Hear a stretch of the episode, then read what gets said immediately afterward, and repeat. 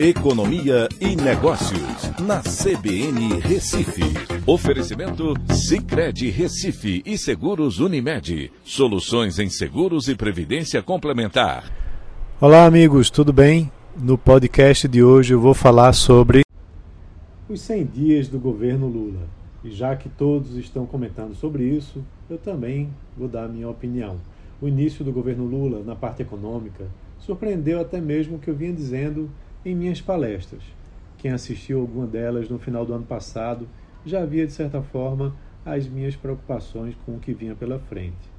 Como eu dizia nas palestras, o governo Lula é desenvolvimentista. Isso posto significa que há uma mudança de 180 graus em relação ao que o governo anterior defendia. E isso vem se confirmando ao longo dos anúncios realizados desde que o ano começou. É importante a gente entender essa diferença. Os anúncios têm sido feitos quase que diariamente, mostrando o retorno de diversas políticas que fortalecem o tamanho do Estado como principal ente promotor do desenvolvimento econômico do país.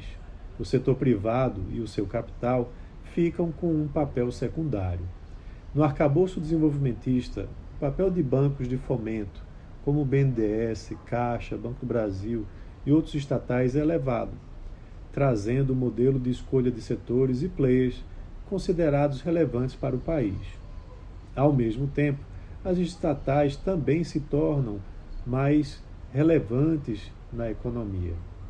O modelo substitui o teto de gastos por um novo arcabouço fiscal que impõe menos limitações aos gastos e aumenta a receita, via maior tributação, como já anunciado pelo ministro da Fazenda, Fernando Haddad. A reforma tributária também deve trazer um sistema progressivo de impostos já no aspecto social, a renovação e ampliação do Bolsa Família trazem um alívio aos mais pobres, como já era esperado, mas também preocupações acentuadas com a questão fiscal ao se aprovar uma PEC da transição com um valor muito superior ao necessário para atender o programa. As surpresas vieram em pontos que eram considerados pacíficos, como, por exemplo, o avanço importante que aconteceu do novo marco do saneamento básico, que tinha trazido investimentos significativos do setor privado em apenas um ano. A revisão apresentada prejudica o setor e, diretamente, os mais pobres que não têm o saneamento básico.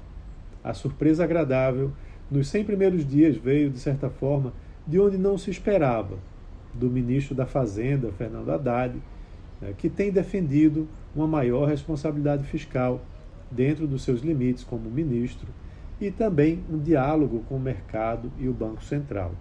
De todo jeito, o ano começa ainda mais desafiador para a economia brasileira, com taxa de desemprego voltando a subir e indicadores de atividade econômica mais fracos. O ano será de crescimento fraco e um maior aceno a reformas poderia ajudar a reverter essa situação. Então é isso. Um abraço a todos e até a próxima.